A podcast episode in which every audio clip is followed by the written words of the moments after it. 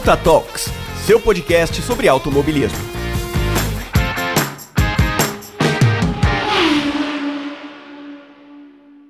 Olá, ouvintes do Ponta Talks, tudo bem com vocês? Aqui é a Rafaela para mais um programa. E neste 5 de maio eu trago um assunto que é óbvio, super pertinente. É, eu tinha uma pauta até por esse mês já em mente. Eu falei, não, essa pauta vai ficar para depois, porque estamos no mês de maio e é claro, a gente re sempre relembra 1 de maio. É até uma cobrança que nós, é, produtores de conteúdo, temos em relação a essa data de não deixar passar em branco. E só que são anos, né? São exatamente 27 anos é, da morte do Ayrton Senna. Então a gente, eu tô nessa produção de conteúdo há 3 anos com a HDD Film, então a gente fica meio perdido até o que, que nós vamos trazer de novo nisso. E eu decidi então, por que não aproveitar essa oportunidade que eu tenho aqui no Conta Talks e fazer um programa especial sobre. E é claro, é, vai ser um programa que é basicamente uma homenagem, é um presente. Pra quem é fã do cara, vai gostar muito, porque eu trouxe uma convidada que conhece ele muito bem, que sabe muitos detalhes, muitos dados, e ela vai trazer aqui pra gente. Ela tem também uma história de vida muito forte ligada ao ter campeão brasileiro, então é, eu acho que vocês vão gostar muito. Mas esperem um pouquinho que tem aí o quadro de recados antes, e logo mais eu apresento quem está aqui comigo.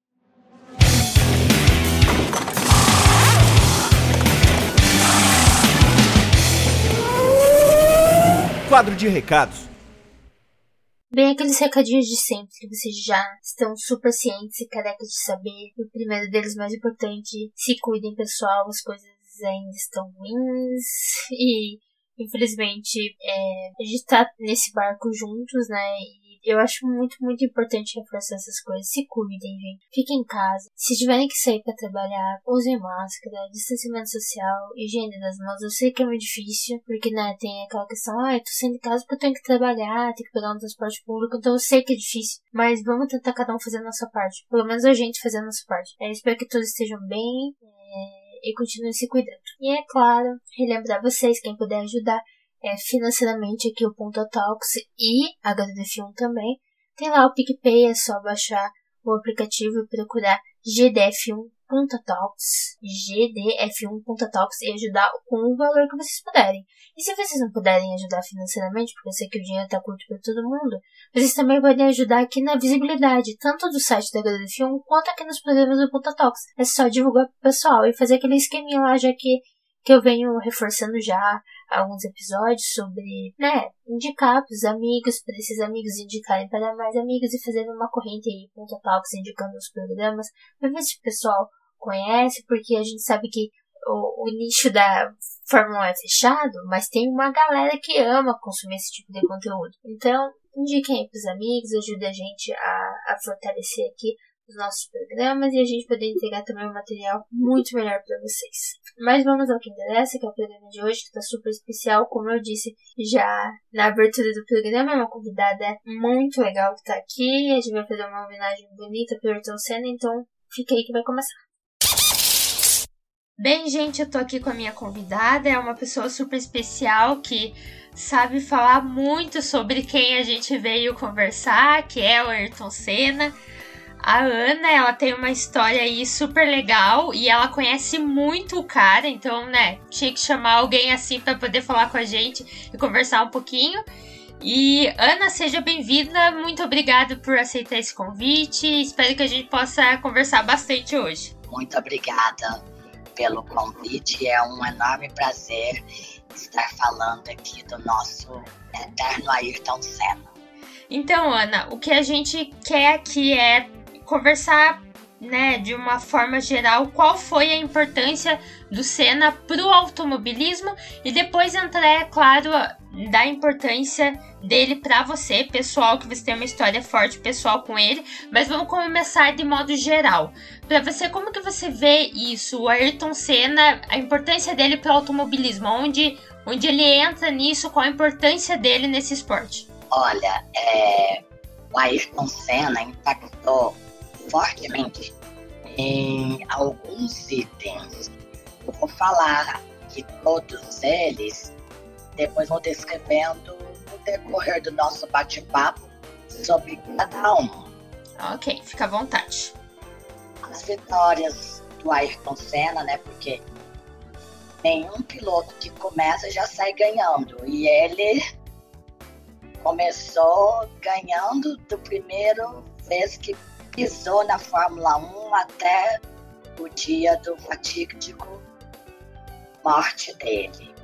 Todas as equipes que ele participou, ele deixou um rastro, uma marca bem gigantesca. O marketing pessoal dele, mesmo antes da Fórmula 1, é, ele já tirava foto, ele já gravava alguma coisa para ter portfólio seu para poder levar para equipes grandes.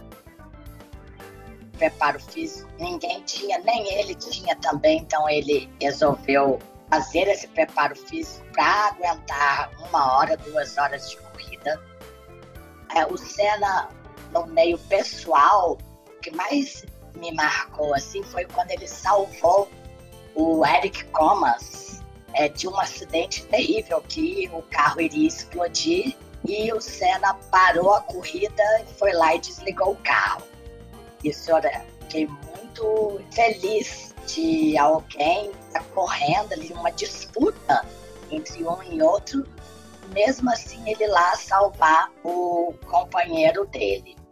Os autódromos da, daquela época não eram iguais são hoje a relação entre pilotos e engenheiros que quase não existia, a segurança dos pilotos depois da morte, carros com proteção, os acidentes pós-morte do Senna.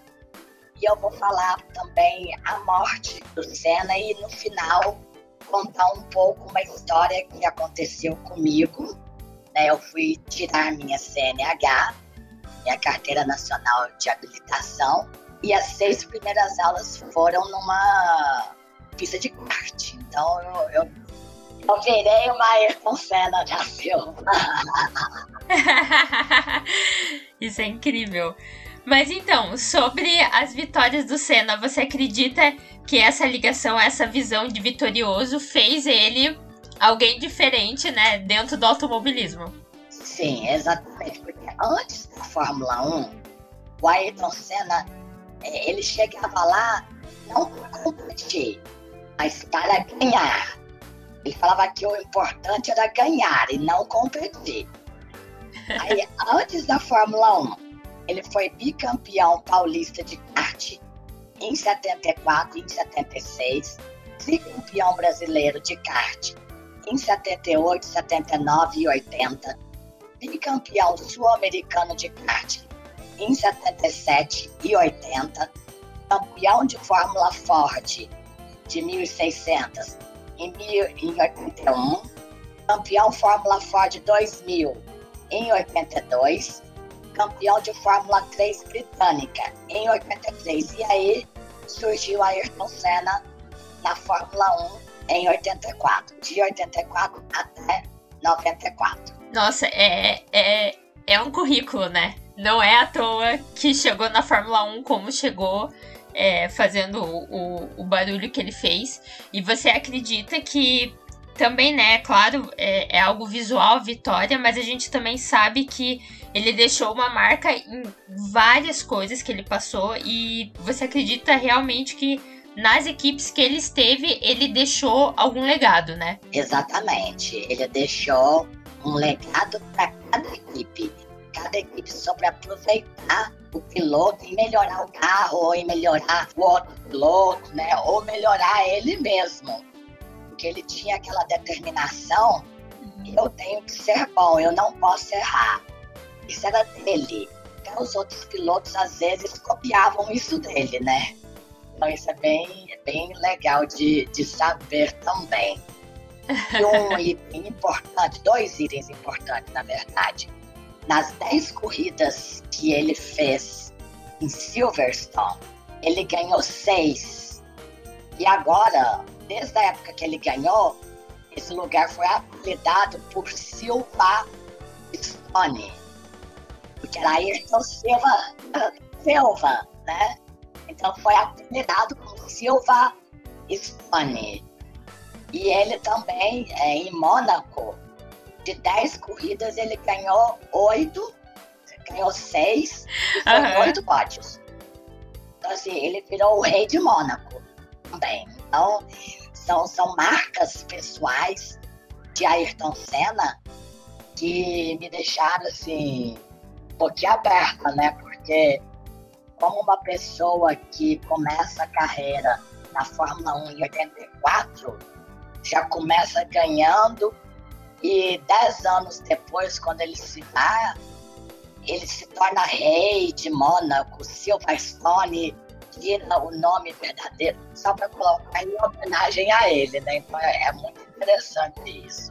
É, é um, um, verdadeiro. É um legado. É um verdadeiro legado. E você acredita que o marketing pessoal dele contribuiu muito para a carreira dele, para ele entrar na Fórmula 1? Sim, exatamente. Não só pelo marketing pessoal, mas pelas vitórias, né? Nas corridas anteriores, nas fórmulas fortes. E ele já participava, mostrava que ele, ele foi feito para vencer. Né? E isso os patrocinadores e as equipes. Né? Ah, é um da Silva, ninguém sabia quem era ele.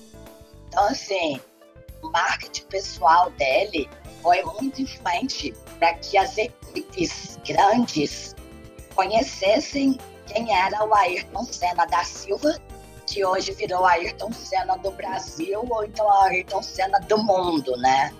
É, não, o pessoal nem imagina isso, né? A gente, eu particularmente, eu nasci em 94, então eu não vi o Senna correr. Eu nasci em setembro, então é, não cheguei a pegar nem ele vivo.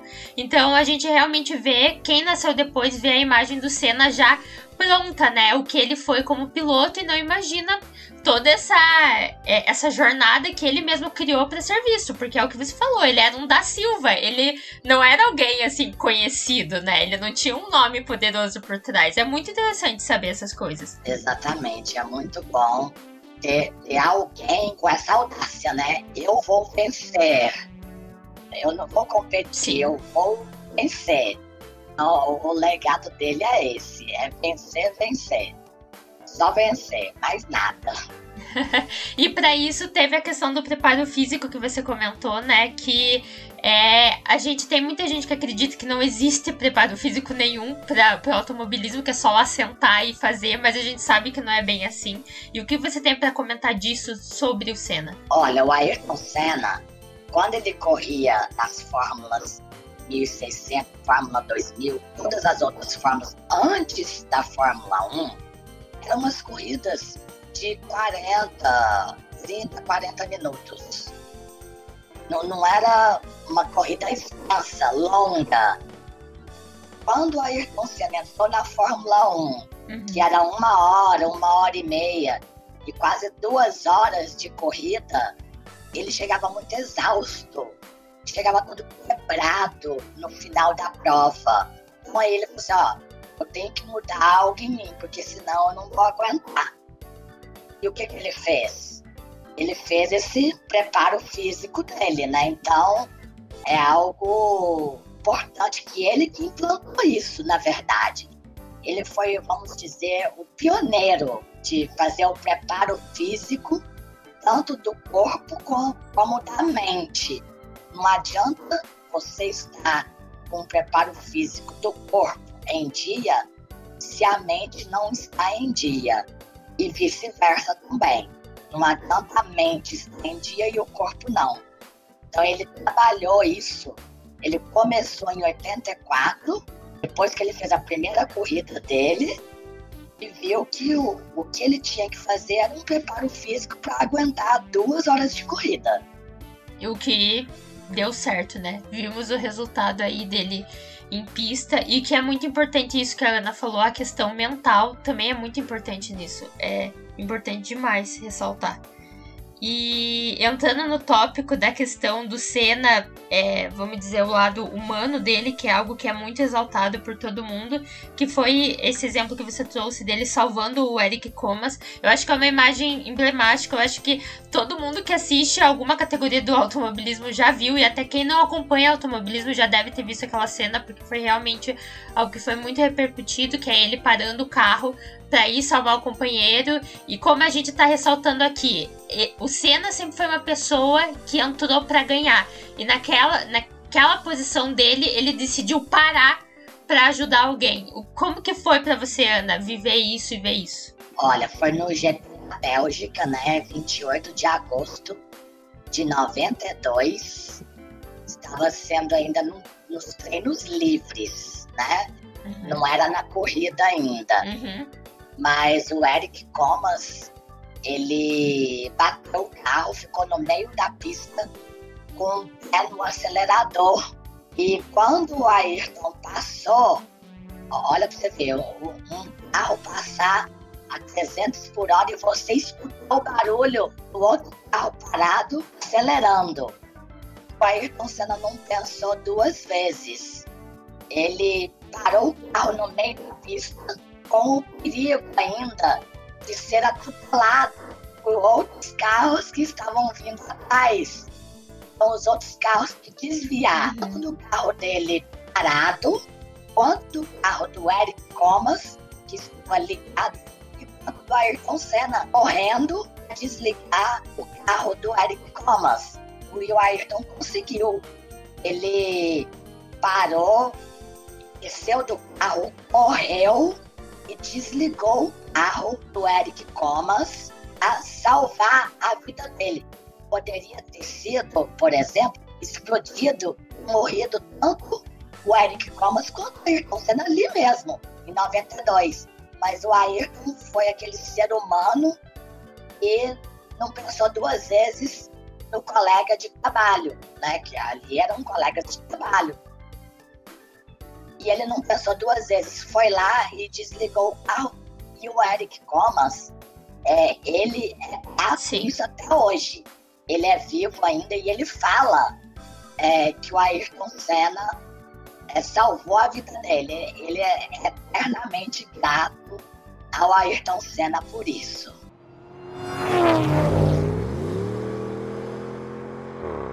É, e daí a gente entra na questão de, de segurança, que era outra coisa, é, tanto que a gente tá falando aqui de um acidente que podia ter morrido pessoas no treino livre, né? É surreal pensar isso hoje, é algo que a gente vai discutir mais pra frente, do quanto a morte do Senna influenciou essa mudança de segurança, mas você colocou aqui no tópico sobre os autódromos daquela época, porque são diferentes, a gente tem, óbvio, a gente corre até esse final de semana, a gente tá gravando no dia 16 de abril, então é, esse final de semana é o GP da, de Imola. Vai ao ar esse programa só dia 5, então a gente vai tá, tá falando do passado com vocês. Mas a gente tá falando do GP de Imola, mas o circuito é totalmente diferente. É o mesmo lugar e tudo mais, mas houve modificações. O que você tem a dizer dos autódromos daquela época, Ana? Olha, alguns circuitos naquela época tinham cerca de arame para tentar segurar os carros. Olha que absurdo. É inacreditável, né? Arame. Surreal. Por que isso, né? Aí começaram a receber caixas de brita e pneus para possíveis impactos. Aí tiraram as cercas nos anos 80, ficando o uso das chicanes de britas e pneus. Atualmente, é, foram aplicados materiais polímeros que absorvem os impactos e também as áreas de escape foram aumentadas com um piso de abrasão diferenciado para permitir que o piloto faça manobra e não bata. Da época do Senna até hoje, olha o, quantas mudanças tiveram. Arame onde, já se viu ter, ter autônomos com arame para segurar o, o piloto. É, é, é, algo surreal, vamos dizer assim. É, não, totalmente. Pensar o quanto as coisas é, mudaram desde então.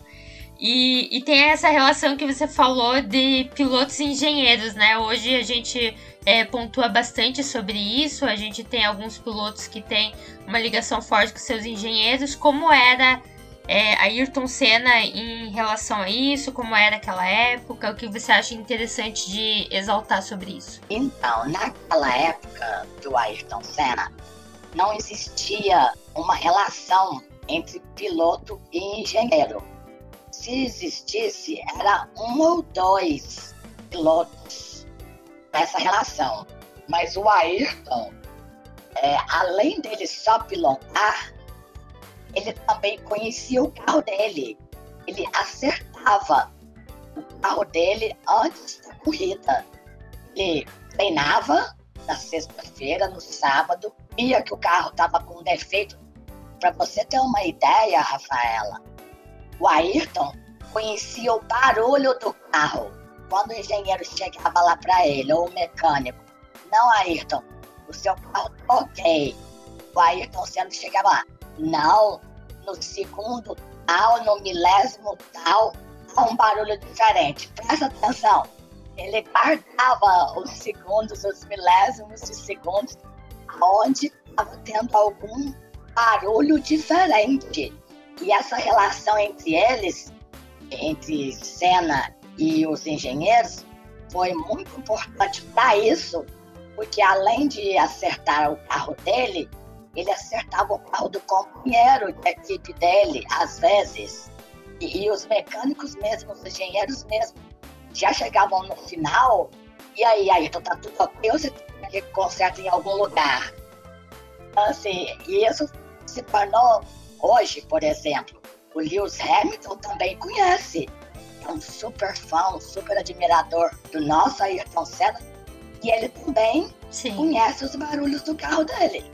Começou com, com quem? Senna. O Ayrton Senna. Aí todo mundo começou a seguir o Ayrton Senna, tendo essa relação mais próxima com os engenheiros e mecânicos. O que é super importante e faz toda a diferença na hora do resultado, né? E que daí também liga aquela questão de todas as equipes que o Senna passou, o porquê que ele deixou realmente uma marca, porque ele realmente fez a diferença ali e, e mostrou ser um piloto diferente e ter uma relação diferente com o carro e com o pessoal que trabalha lá, que é extremamente fundamental hoje para se ter um resultado de verdade, né?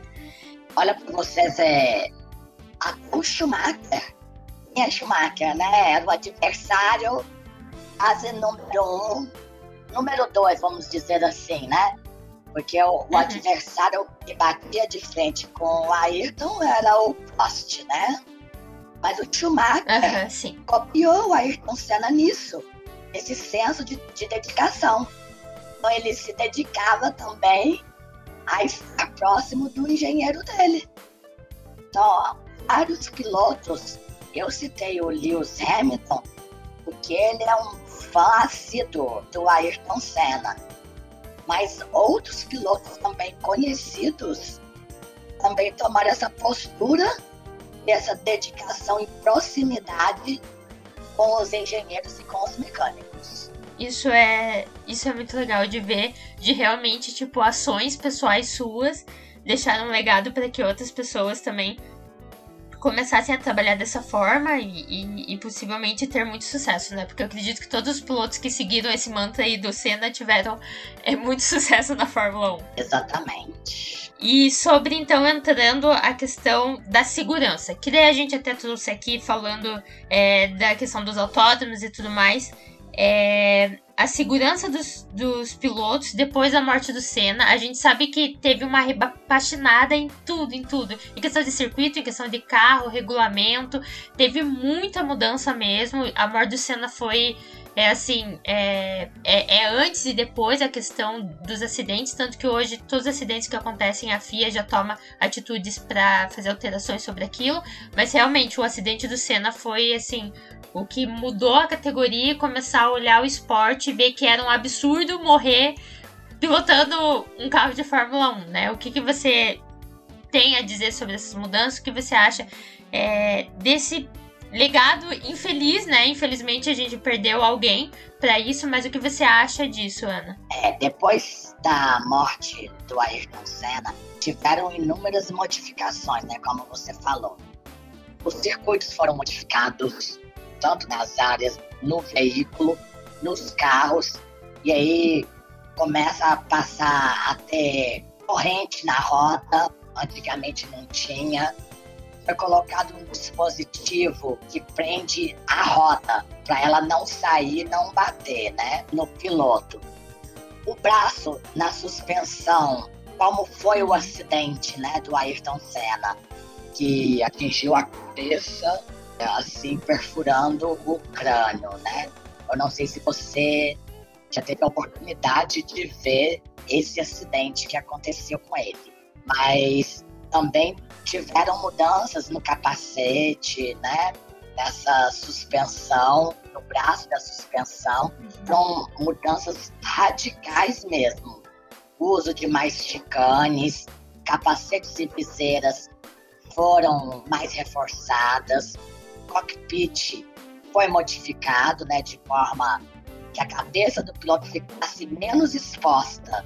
Por exemplo, na época do Ayrton Senna, a gente via a cabeça dele para fora, né, com um capacete.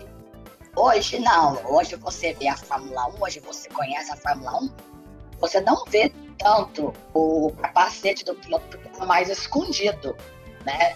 As barras de suspensão, também o cabo de aço, né? Para que eles não projetassem contra o piloto ou os espectadores, né? Então, assim, o mais engraçado, o mais interessante de se dizer aqui, o Senna já é, procurava fazer segurança com ele vivo. Quando ele estava vivo, ele chegava a pedir mais segurança. Ó, oh, tá precisando disso, tá precisando daquilo. Só que não levava muito a sério. Ninguém, ah, não, isso daí não, deixa pra lá. Depois, quando aconteceu, que realmente aconteceu com Rattenberg no sábado e com Ayrton no domingo.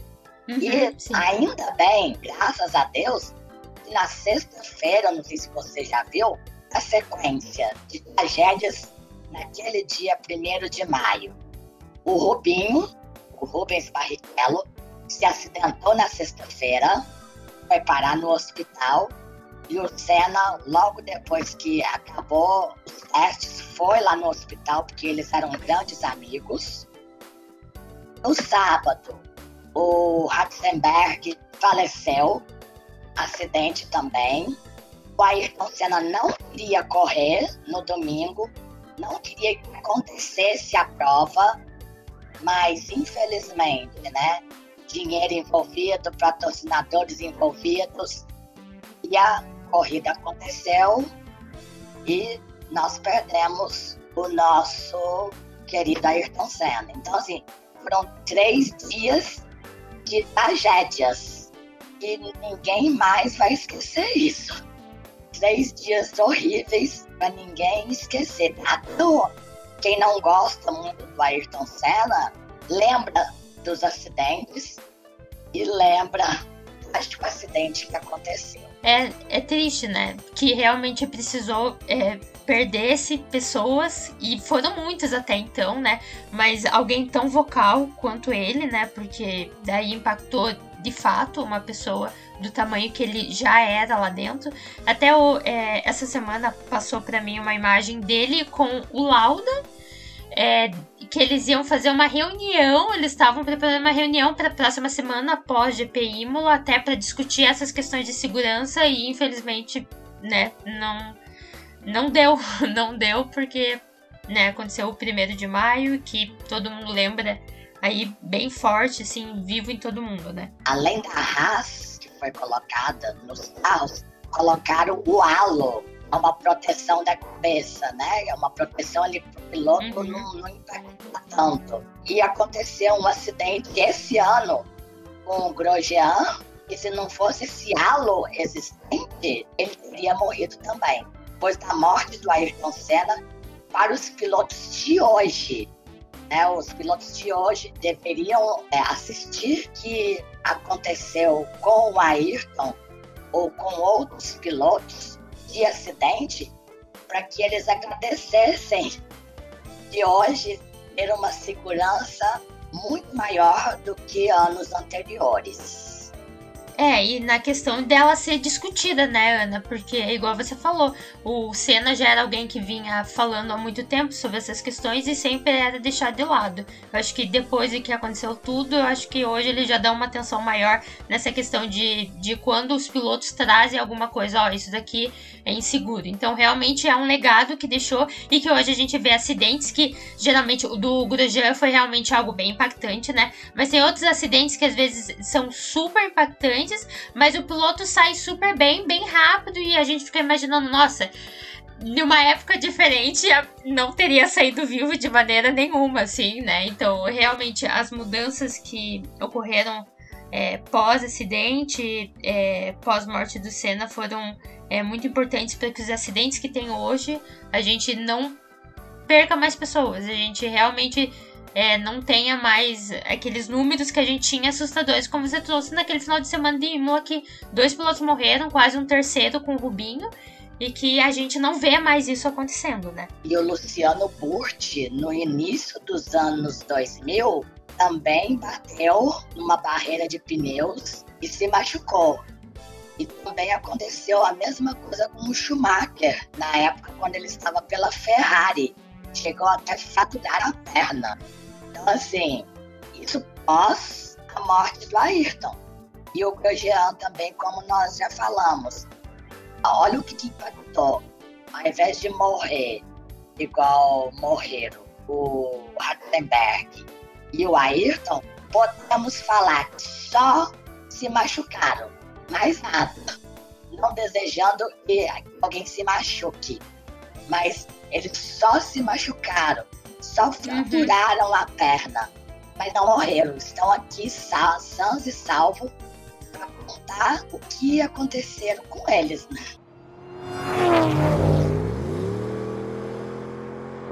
E daí a gente entra na questão, é, como eu disse, eu nasci em 94 em setembro, então eu não vivi tudo o que vocês viveram, a minha família viveu bastante, sempre foi muito fã é, do Senna, né?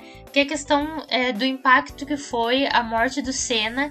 Aquele momento, é, para o mundo, a gente sabe que teve uma repercussão é, jornalística enorme em cima disso e o quanto foi é surreal até a questão da a seleção brasileira naquele ano disputou o Tetra e, e fez uma homenagem para o Senna é, durante os jogos e tudo mais. Então foi algo que não impactou só o Brasil, mas impactou o mundo do esporte de modo geral. Como que foi para você, Ana, é, viver isso e como que você vê, é, como que o mundo é, recebeu isso, como que você viu que o mundo recebeu isso? Olha, na época é, eu tinha 11 anos, 11 é, meses e 25 dias. eu fiz 12 anos dia 6 de maio, um dia depois, né, do enterro dele, né, do sepultamento do, do Ayrton. Então, assim, eu vivi, eu gostava bastante de ver os carros andarem, né, quando eu comecei a ver. Eu não sabia quem era Ayrton, quem era Prost, quem era pequeno, não sabia nada.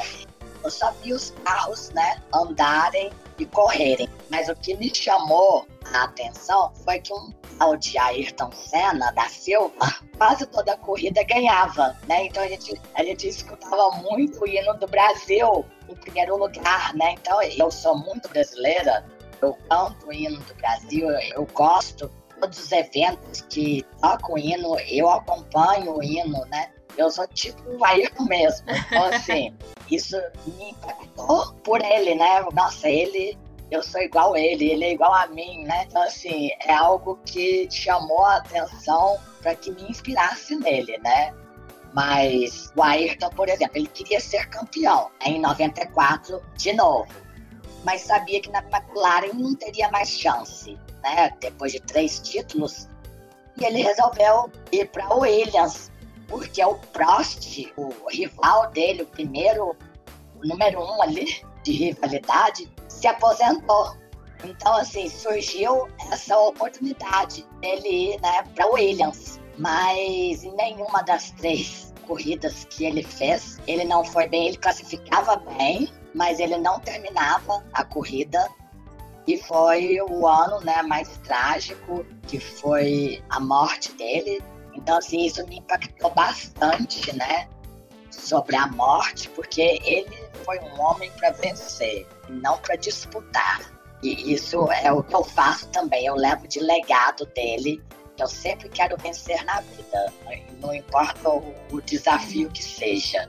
É muito gratificante ter um brasileiro como inspiração para mim e para brasileiros e mundo inteiro, né? Que todo mundo, não só no Brasil, mas você for falar qual brasileiro você conhece, de 100 pessoas, acho que 99 vão falar Ayrton Senna.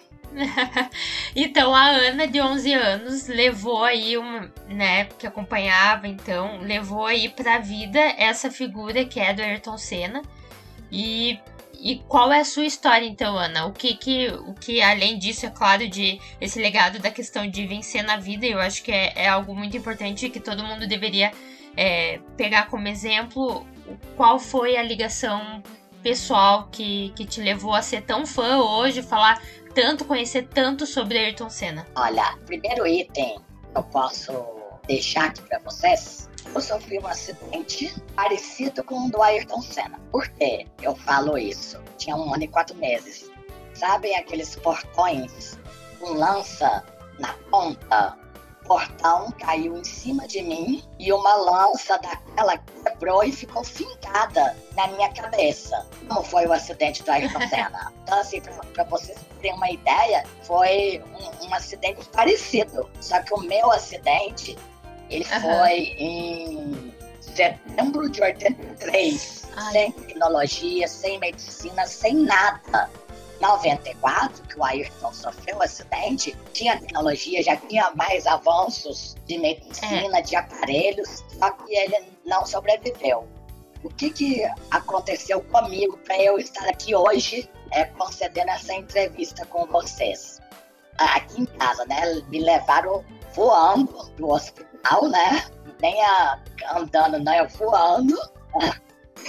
E meu médico já me pegou, tinha acabado de sair de uma cirurgia, já me pegou no colo, já me levou para a mesa de cirurgia, já abriu minha cabeça, tirou, a, a lança caiu, né? Ficou lá quietinha no canto. E meu médico tirou meu cérebro para fora. Por quê? Porque o meu cérebro inchou é, eu com um ano e quatro meses, é, não estava com o cérebro formado ainda. Ele estava em formação, que a gente forma o cérebro com dois, três anos de idade. Nossa, imagina. Então, meu cérebro ainda estava mole, né? Tipo gelatina. Só que ele inchou. Imagina o cérebro do Ayrton. A pancada que teve. Que, o que, que não inchou, né? Eu faço esse paralelo entre eu e o acidente dele, que foi o mesmo, né? Uhum. E o que, que aconteceu? Meu médico esperou quase 18 horas para o meu cérebro desinchar, colocar dentro de novo da cabeça, fechar, dar os pontos e me levar para UTI. UTI de adulto, porque em 83 não tinha UTI de criança. Eu com o aparelho respiratório, eu não estava conseguindo respirar sozinha, e 12 dias em coma. Aí meu médico falou assim: olha, fizemos tudo o que tínhamos que ser feito. Mas a Ana tem de 2 a 5 dias de vida. Dias, não é anos, não, dias. E hoje eu estou aqui com 38 anos, 37 anos contaria na medicina, porque ia ter cinco dias de vida, ter 37 anos de vida, desde o acidente até hoje, mas 38 anos no total, é uma alegria imensa para mim, para minha família e para os meus amigos que hoje todo mundo me conhece. Foi uma vitória, né, Ana? Eu acho a primeira vitória aí que você falou disso de vencer na vida. Foi a primeira.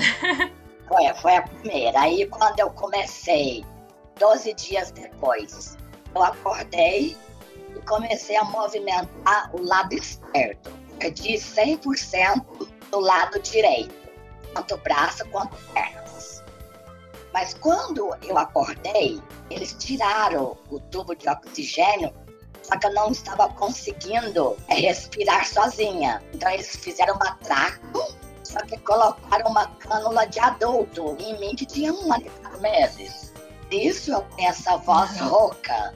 Né? Eu, eu não nasci com essa voz. Ai. Tive essa voz rouca por causa de uhum. erro médico, porque não tinha cânula de criança. Mas hoje eu falo, porque eu ministro palestra, é da minha história, e eu falo que foi um, um erro médico bom, porque hoje eu tô vivo aqui para contar a história para vocês. Então hoje eu tenho essa voz rouca, essa voz grave, mas eu tenho a voz. Né? Eu tô aqui para falar com vocês. Aí, com a fisioterapia da época, água quente, um com motor, certeza. É, tipo para dar, dar choque, para conseguir a sensibilidade do braço e da perna. Eu consegui recuperar é, 50% dos movimentos do lado direito. Então hoje é, eu tenho 100% do lado esquerdo e consegui recuperar 50% do lado direito. Então isso foi outra vitória que eu tive na vida, né? Mas você é mulher, Rafaela, e todas as mulheres aqui, sempre quando eu ministro palestra, a maioria fala para mim, mas como você consegue? Por que, que eu falo isso? Porque Rafaela tem 11, 12 anos, mais ou menos uns 15 anos, eu mesma arrumo a minha unha. Eu mesma passo esmalte, eu mesma corto a minha unha, eu mesma faço as coisas, mesmo tendo só 50% do lado direito. Mas eu que arrumo, eu que faço escova no cabelo, eu que lavo, eu que seco, eu faço escova. E o mais impressionante, Agora todo mundo. Eu tirei minha carteira de motorista 11 anos atrás, foi em 2010. E como o carro era adaptado, carro automático.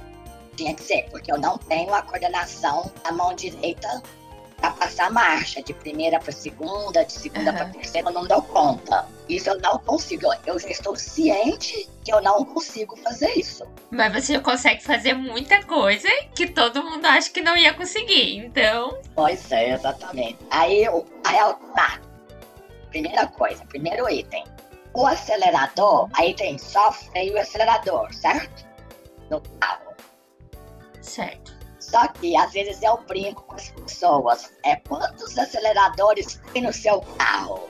Quantos que tem, ô Rafaela? Um. Um só, né? No meu tem um. país. Ah, ah é? Por quê? Por quê? O que, que aconteceu? Como eu não tenho a força no pé direito, no dia que eu fui no Detran, passei pela perícia, fez o laudo, né? O médico fez o laudo, as modificações que teriam que ter no meu carro eles colocaram é, inversão de pedal.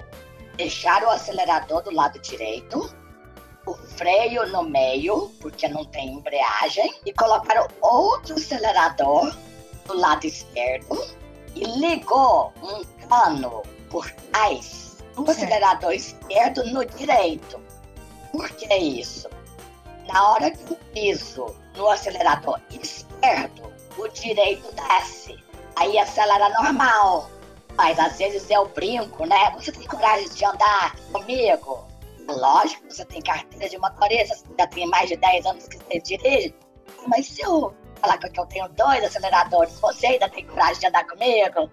Aí ela. Aí a pessoa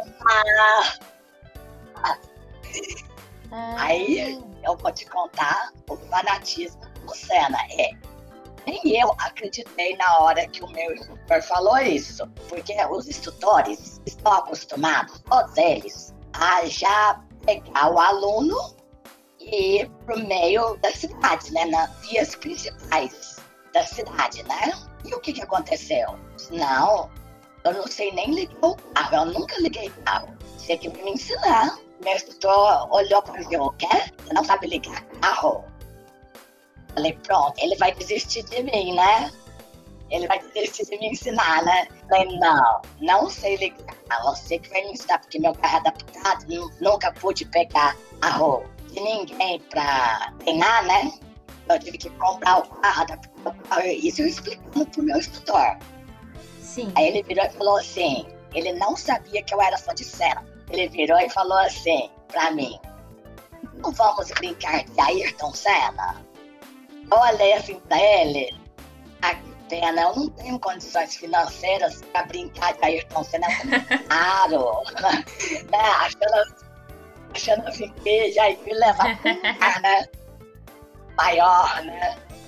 Aí, de repente, não, aqui na cidade nós temos uma pista de kart e eu quero que você vai pra lá aprender a virar o carro. Porque se eu levar você pra cidade, se você for virar de uma rua para outra, ou de uma avenida larga para uma rua, uma rua para avenida, você vai, o carro vai morrer, você não vai conseguir seguir reto e vai ter gente batendo Ai, você. meu Deus. É melhor te levar primeiro para um lugar tranquilo e isolado do que ir já na muvuca, vamos dizer assim, né? E já ir no fervoroso da cidade. Falei, ok, vamos lá, né? Foi pra pista de kart, um lugar bem distante, né, da, da cidade. Vamos pra lá na pista de kart brincar de Ayrton Senna. Do lado da pista tem um estacionamento gigante. Quando tem shows aqui em Uberaba, os shows são todos nesse estacionamento. Então, assim, é um estacionamento bem grande mesmo. Não, antes de você ir pro, pra pista, vamos brincar de acelerar aqui no estacionamento. Aí eu virei e falei assim, mas só 100 por hora, né? Aquele medo que eu tinha, né, de, de acelerar mais, né? Só 100 por hora tá bom, né? Aí assim, confia em mim, deixa comigo. Falei, ai meu Deus, vai acontecer alguma coisa, né? Aí ele virou e falou assim, olha, toda vez que eu falar mais, você acelera. Ok? Eu, ok, tudo bem. Aí eu comecei a 40 por hora. Liguei o carro, comecei a dirigir a 40 km por hora, bem devagar. Aí ele falou assim, pode mais. Aí eu fui a 60. E mais um pouco, fui a 80. Pode mais. Aí eu fui a 100, né? Ele virou e falou assim, você tá dirigindo? Eu não estou sentindo, pode mais. Falei, gente do céu, o que é isso? Que loucura. Eu fui a 110 por hora já assim, tremendo no volante, né? Eu disse, mais um pouquinho. Eu fui a 120 por hora em um carro normal. Eu falei, gente, a 120 por hora num carro normal é como se tivesse a 300 por hora uma Senna. Eu já me vi ali, né, voando na pista, no, no estacionamento. Aí na hora que deu 120 por hora, ele virou e falou assim, agora freia e vira. Ele falou três vezes. Freia e vira. Freia e vira. Ó, eu virei com tudo. Sabe o que, que é você dar aquele cavalo de pau mesmo? Eu virei com tudo e freiei com tudo. E o carro morreu. Você ter uma ideia. Na hora que eu olhei pra trás, só tinha aquele poeirão em cima do meu carro. Falei assim, gente, eu não tô fazendo aula de direção, eu tô fazendo cavalo de pau. Porque, co- como assim? Aí a 120 por hora e ainda um cavalo de no final? Muito louco isso. E isso é a primeira aula, hein? Seis aulas. Assim, imagina, você a 120 por hora durante seis horas. Uma aula era uma hora, né? Por cada, cada aula. Imagina você seis horas dirigindo desse jeito, né? Exato, é verdade. Aí na volta, quem falou pra você que voltou tranquilo? Não, voltou não. Agora nós vamos voltar do mesmo jeito que você veio, do mesmo modo, a 120 por hora. Só que, ao invés de você virar e frear, você já vai entrar na pista de kart. Nós passamos pela pista antes de ir nela, né? Então ele já me fez voltar pelo estacionamento e entrar com tudo na pista de kart. E ele ainda virou e falou assim: Olha lá o Ai, Ayrton Deus. esperando. ele, ah, o Ayrton tá te esperando lá, ó, pra você passar ele. Olha lá, ó. Então, assim, eu fui com tudo. É, na hora que eu fiz a primeira curva, o carro morreu também de novo. Porque eu não sabia que pra frear, não era frear tudo de uma vez, era frear devagar. É, eu nunca tinha dirigido, eu não sabia como que era frear. Mas aí o meu instrutor, ao invés de falar assim, não, desisto de Nossa, você, imagine. ele virou e falou assim, Ana, você foi ótima. Até o Ayrton Senna errou. Por que você não ia errar? O que o Ayrton fez? A partir do treino, ele foi o que ele foi. Aham. Você também, você, a partir do treino que eu fizer com você, você vai ficar boa no volante. A experiência Olha, total pra uma fã do Senna. chuva. Quem era Ayrton Senna na chuva? No começo ele errava, ele fazia tudo de, de errado na chuva.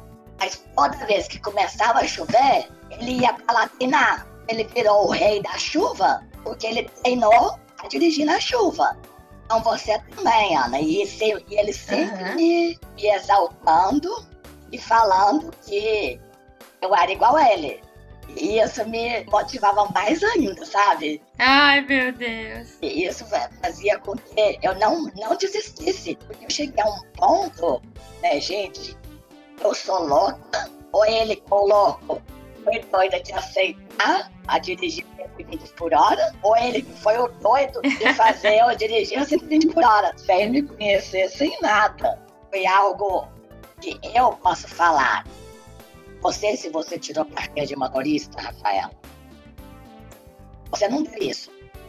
As suas aulas foram na cidade, no meio da bagunça, no meio de gente buzinando você, porque ninguém aceita carro de autoescola, né? Todo mundo passa na frente, todo mundo vai ficar buzinando pra você desistir, porque acha que o pessoal de autoescola não vai dar conta, não vai conseguir. Mas eu não, meu carro tinha um adesivo 19 centímetros escrito autoescola. O instrutor colocava no início da aula e tirava no final. Mas o meu carro tinha. Nossa, incrível. É Durante a incrível. autoescola, uma pista de kart, se não for deficiente. Né? Então, assim, eu acho que nenhum instrutor nunca levou um deficiente para uma pista de kart. Eu nunca soube de história nenhuma que levasse. E o meu instrutor foi o primeiro e ainda ele sem saber que eu amava, que eu amo o Ayrton, ele só falava mas o Ayrton, mas o Ayrton, mas ele só focava no Ayrton, o Ayrton. Porque o Ayrton era um vitorioso. E hoje já tem 11 anos que eu dirijo, dirijo super bem. Já tiveram palestrantes que vieram aqui em Uberaba e dire- andaram comigo no carro. Falaram pra mim, "Ué, mas você pisa um pouquinho forte, que pisar mais devagar. Então, assim, foi uma experiência única que eu vou levar isso pro resto da vida. Foi sensacional ter uma experiência dessa. Seis aulas de autoescola, uma pista de kart e você indo a 120 por hora, que num carro normal, né? É como se fosse a 300 por hora um carro de kart. Uhum.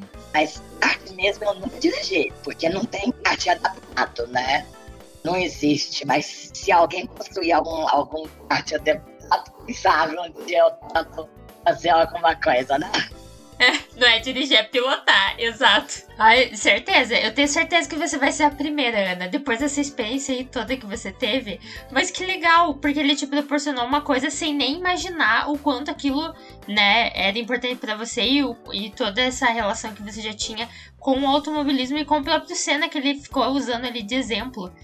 E, nossa, é uma história incrível, incrível, muito legal. Realmente, eu acredito fielmente que você foi a única a ter aulas de autoescola assim. Eu duvido que alguém já fez isso. Eu já conversei com muitas pessoas, mas elas nunca tiveram uma experiência igual essa que eu tive numa pista de kart aqui na minha cidade.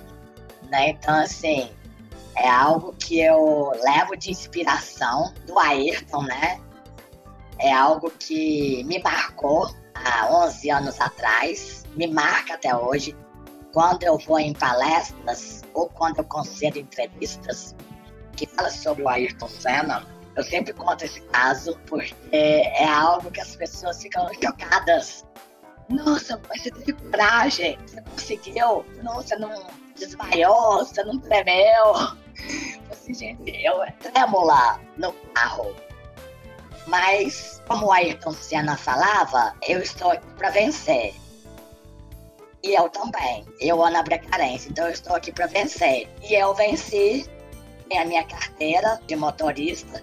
Dirijo a todo lado, só não dirijo em estrada, mas na cidade eu dirijo. Pessoas já andaram comigo, já viram o quanto eu sou boa na direção, inclusive o meu instrutor também, né? Mas isso me inspirou cada vez mais e hoje eu posso ter certeza, né, que o Ayrton Senna, de onde ele esteja hoje, ele sempre tá vendo eu aqui embaixo e ele tá falando assim, ali, ó, aquela ali é a cena versão mulher, porque eu já fiz muita coisa igual ele. Eu já, já, já aconteceram vários casos iguais aconteceram com ele e eu venci. Então, é igual ele. Ele venceu tudo. E eu também estou vencendo cada vez mais na minha vida, tanto pessoal quanto na minha vida profissional, que hoje eu tenho a minha empresa de consultoria sobre PCD, pessoa com deficiência, para ajudar as empresas, ajudar pessoas. Você também, Rafaela, por exemplo, como que você vai conversar com uma PCD é, auditiva? Como que vai fazer uma entrevista com uma pessoa auditiva? Como que você vai conversar com uma pessoa visual? Aham, uhum. é, é algo que a gente mesmo não sabe, porque a gente não tem essa, é, essa educação em lugar nenhum, né? De como a gente vai agir, como a gente vai conseguir se comunicar com essas pessoas que não têm a mesma facilidade que eu, Rafaela, tenho. Aí o que, que aconteceu? Eu abri minha empresa de consultoria em 2015. Em 2016, eu comecei a escrever textos no meu site sobre as modalidades de paratletas, porque às vezes tem jornalista que tem medo, tem receio de fazer uma entrevista com uma pessoa que não tem um braço, com uma pessoa que não tem uma perna. Como eu vou olhar? Como eu vou falar? Será que eu posso doar? Será que eu posso falar algo? Ou será que vai ficar magoado? Como que vai ser? E eu comecei a escrever textos sobre as, as modalidades né, de paratletas. E no primeiro texto, Ayrton Senna de novo. O que, que aconteceu? É, o Instituto Ayrton Senna, que é o maior legado que o Senna nos deixou, que foi o Instituto Ayrton Senna, foi padrinho dos paratletas. Não sei se você já viu uma pulseirinha verde e amarela que foi feita para os paratletas nessa época de 2016 porque o, o Instituto foi o padrinho dos paratletas. Eu fiz um texto e citei isso, é que o Instituto foi padrinho, sei lá o quê. E um fã de Ayrton Senna viu esse texto e viu que eu uhum. sempre curto, que eu sempre divulgo ou posto fotos, vídeos do Ayrton na minha página de Facebook. E escrevo textos. Aí um fã do Ayrton, jornalista, me convidou para participar, para ser colaboradora esportiva em um site de esporte. E eu comecei a falar de paratletas, por causa das modalidades, né, que quase ninguém sabia na época. E depois que eles viram que eu era fã do Ayrton, eles pediram para eu escrever textos sobre fãs de Ayrton, fazer entrevista com fãs de Ayrton. E eu comecei a escrever textos, fazer entrevistas com fãs de Ayrton. Com isso, eu consegui, eu fiquei conhecida, vamos dizer assim, com os fãs do Ayrton Senna. Começaram a me convidar para participar de grupos de Facebook, grupos de WhatsApp do Ayrton Senna. Tem até, Não. por exemplo, vamos citar aqui, primeiro fã-clube, você conhece primeiro fã-clube do Ayrton Senna foi feito, é, ele foi criado 15 de maio de 1988, é, chamada Torcida Ayrton Senna. O Senna ainda era vivo, foi criado esse fã-clube para convidar pessoas para torcer pro Ayrton. E isso se espalhou não só pelo Brasil, mas pelo mundo todo. Eu participo desse grupo. Depois existiram outros grupos também na Argentina, nos Estados Unidos, na Itália, todos os países fizeram um grupo específico do seu estado, mas o quadro fãs de Ayrton Senna, eu participo de todos eles também. é, é, é, o, é a imagem da fã do Ayrton Senna, é você, Ana, aqui no Brasil. Não, não só no Brasil, mas na Argentina, na Bélgica, na Portugal, Peru. Então, assim, já recebi vários parabéns de aniversário dos anos anteriores desses países, porque são fãs do Ayrton e eu também sou fã do Ayrton. E por último, eu fui convidada também, né, a participar de um outro fã-clube oficial que foi criado 28 de setembro de 2016, chamado Acelera Ayrton. Todos os dois fã-clubes eu participo. Todos os, os, outros grupos de Facebook e de WhatsApp eu participo. Eu tenho mais ou menos uns 20, 30 grupos de WhatsApp só do Ayrton Senna. E hoje no Acelera Ayrton, eu sou uma das responsáveis. Eu, juntamente com os fundadores e mais algumas pessoas Meu também, Deus. umas 13 pessoas, somos é, responsáveis pelo fã-clube Acelera Ayrton. E eu também participo desse grupo no Facebook, no WhatsApp, já tá no Telegram. Então, assim, o meu celular é voltado para Ayrton Senna e para PCD e para RH, né? Então, é algo assim que me marca, que me marcou. Todos eles, de todos os lugares, tanto da TAS quanto do Acelera Ayrton. Todas as pessoas são super atenciosas, conversam comigo, me perguntam. Eu já fiz grandes amizades em todos os grupos. Eu já fiz grandes amigos, conheci grandes pessoas. Inclusive, eu não sei se você conhece, Sim. mas os capacetes do Lewis Hamilton é feito por um brasileiro que eu conheço, que eu fiz matéria com ele já, chama Raí Caldato. Deixar aqui né, a minha gratidão pelo carinho e atenção do Raí Caldato comigo. E ele é uma pessoa que faz os desenhos de capacetes do Lewis Hamilton. Excelente, nossa, eu fico maravilhada com os capacetes junto com o Alan Mosca. Não sei se você sabe também, Rafaela, o Alan Mosca, filho do Cid Mosca, e fazia os capacetes do Ayrton Senna. Ah, é? Isso eu não sabia. É, então assim, olha pra você ver como, como que eu conheço algumas pessoas marcantes na minha vida. E isso por ser fã do Senna e conhecer o cara. Isso porque eu sou fã do Senna, né? Sou fã e me inspiro em Ayrton Senna, né? Eu conheci o Alan Mosca já fiz matéria com ele também. Deixo aqui o meu obrigada pelo carinho, pela atenção que todas as pessoas, eu não posso citar nome, senão eu vou acabar esquecendo de algum nome aqui. São milhares de nomes, mas eu, Ana eu só quero agradecer, Rafaela. Agradecer mesmo ao Ayrton, principalmente ao Ayrton Senna, né? Por eles ter me dado essa oportunidade de estar no meio de pessoas ligadas ao Ayrton Senna, pessoas fãs de Ayrton Senna, como eu.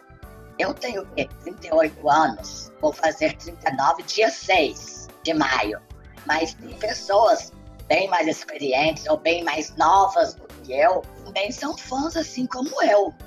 É algo que eu só tenho a agradecer ao Ayrton, em primeiro lugar, porque foi através dele, através do Ayrton, que eu pude conhecer cada uma das pessoas com quem eu tenho contato, seja pelos fã-clubes, seja por grupos de WhatsApp, pelos grupos de Facebook, pelos grupos de Telegram.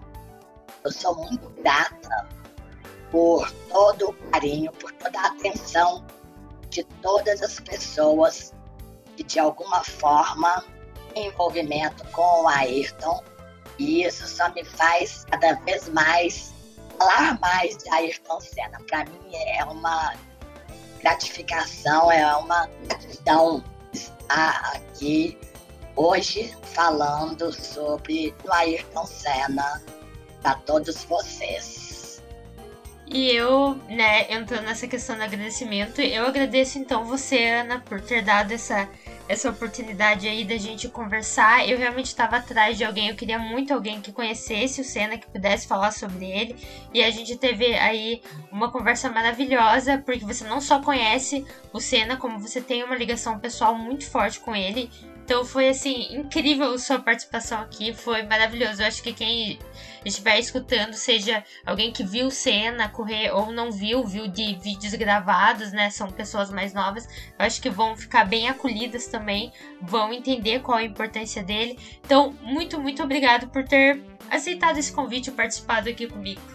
E uma coisa que eu gostaria de deixar aqui também registrado é que o toque do meu celular é o tema da vitória do Ayrton Senna. Então, assim, até no meu celular, quando alguém me liga, é o toque dele, vem todo mundo, olha, o que, que é isso?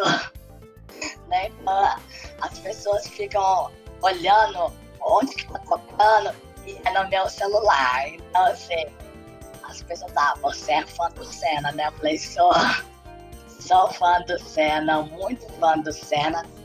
E eu gostaria de terminar com vocês falando uma frase que me inspira bastante sobre Ayrton Senna. Posso?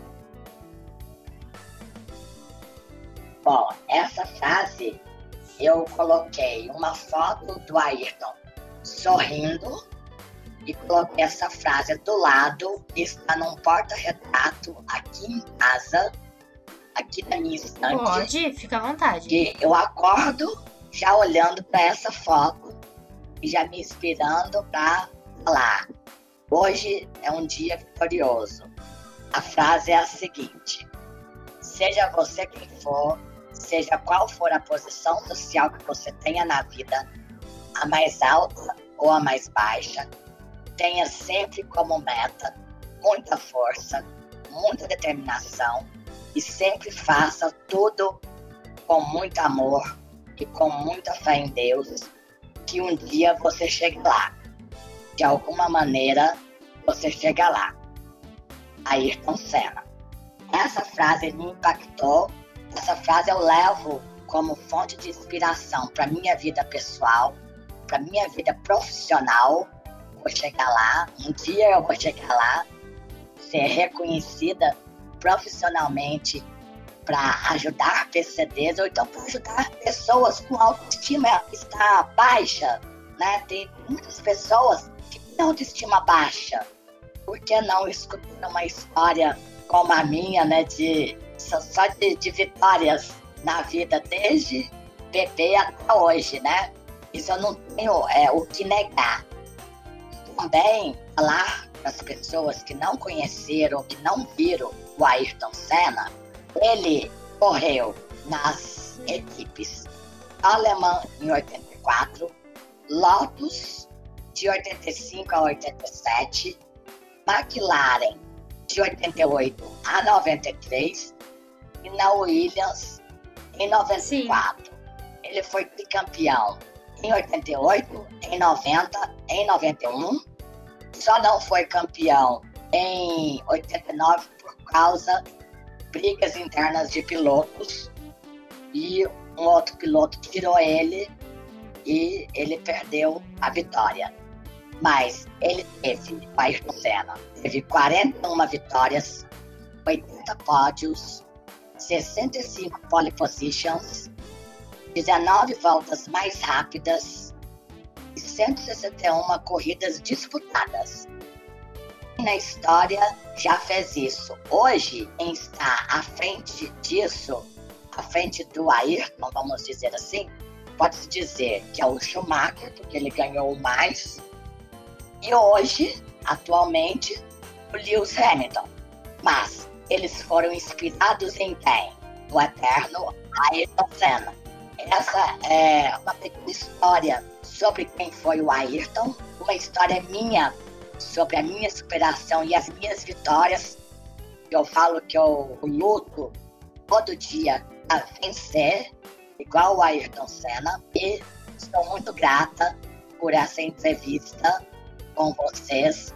E vamos deixar aqui que dia 5 de maio, que é no dia que vai sair essa entrevista, Rafaela, foi o dia do sepultamento do Ayrton Senna. Então, imagina a emoção que vai ser os fãs do Ayrton escutando esse podcast sobre o Ayrton no dia do sepultamento dele.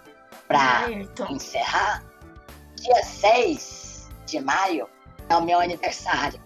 A mim vai ser uma emoção muito grande um dia antes eu estar concedendo essa entrevista e pode ter certeza, vai ficar marcante tanto para mim quanto para os fãs. Graças a seu convite, Rafaela.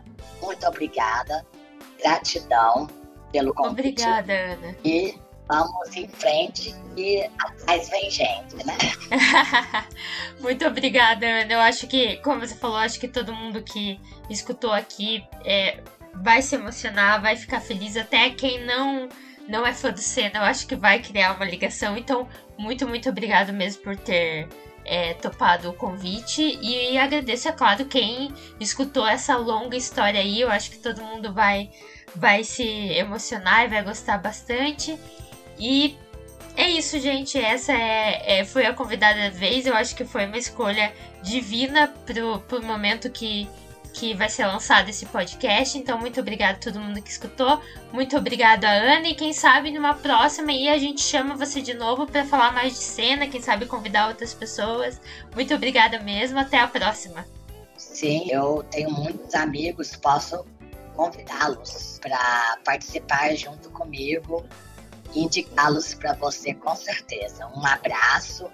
Um abraço a todos que escutaram. E muito obrigada pela atenção, pelo carinho e quem quiser é só me procurar, Ana Brecarense, em todas as redes sociais, que eu conto essas histórias para todo mundo quem quiser escutar. Muito obrigada. Sigam a Ana, gente. Obrigada a todos. Obrigada.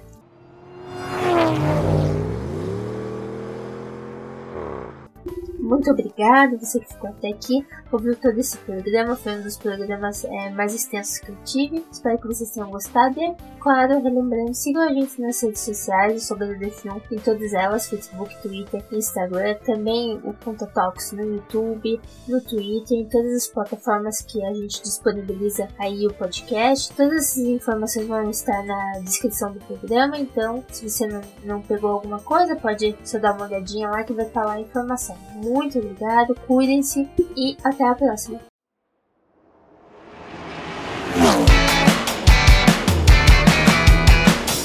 Você escutou Punta Talks.